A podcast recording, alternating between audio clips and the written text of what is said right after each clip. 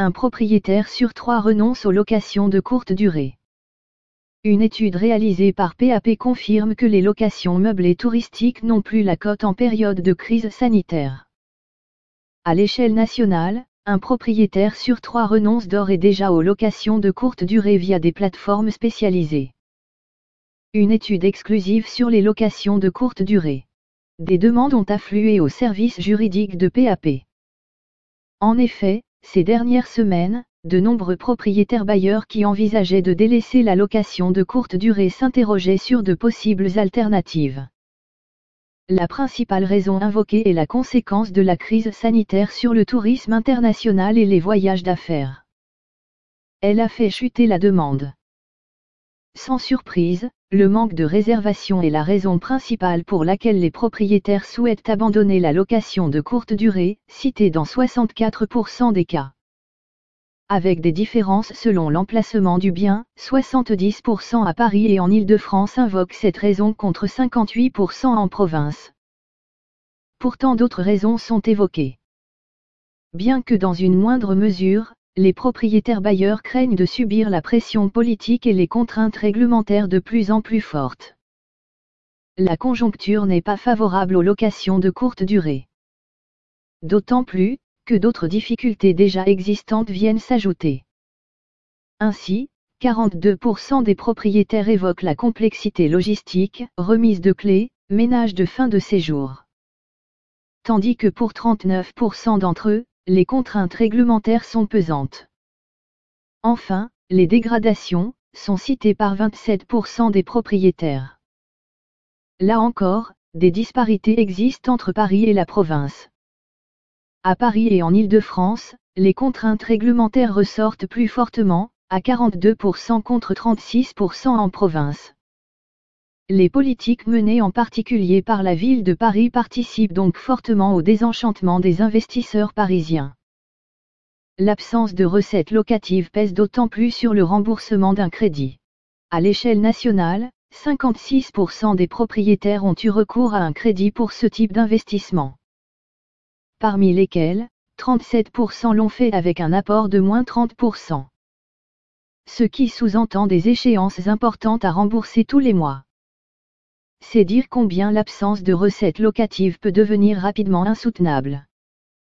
Cette situation est comparable en Île-de-France et en région. Parmi ceux qui disposaient déjà du bien, 19% indiquent qu'ils le louaient déjà auparavant. On observe pourtant une différence entre Paris et la province. Puisqu'ils sont 24% en Île-de-France et seulement 15% en province. Des chiffres qui confirment, en partie, l'assèchement du marché locatif dans certaines communes. Un propriétaire sur trois renonce aux locations de courte durée.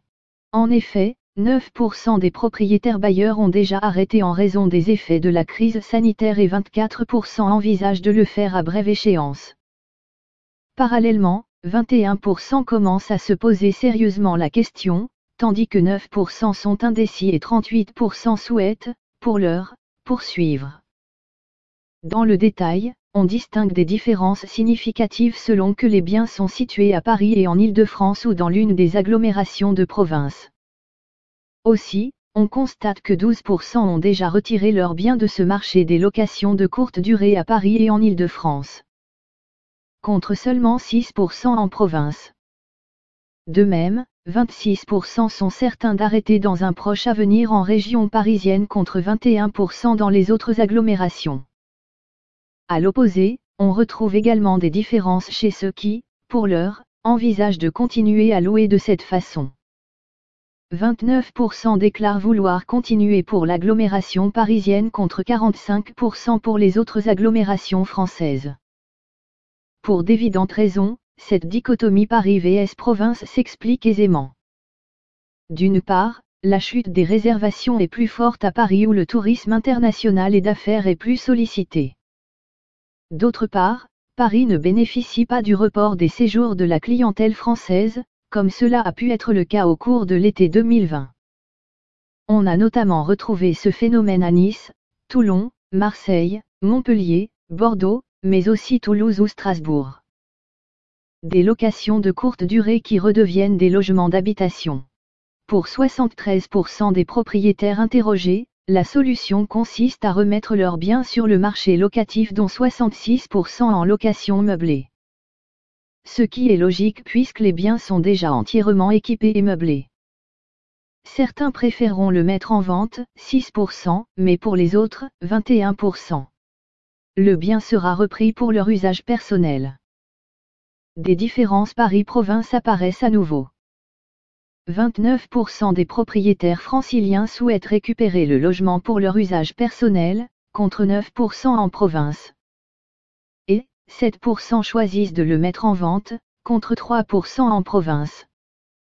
Cela peut s'expliquer par la différence d'usage du logement. À Paris, les logements servent souvent de pied à accent grave terre et ne peuvent donc pas être tous être remis en location classique.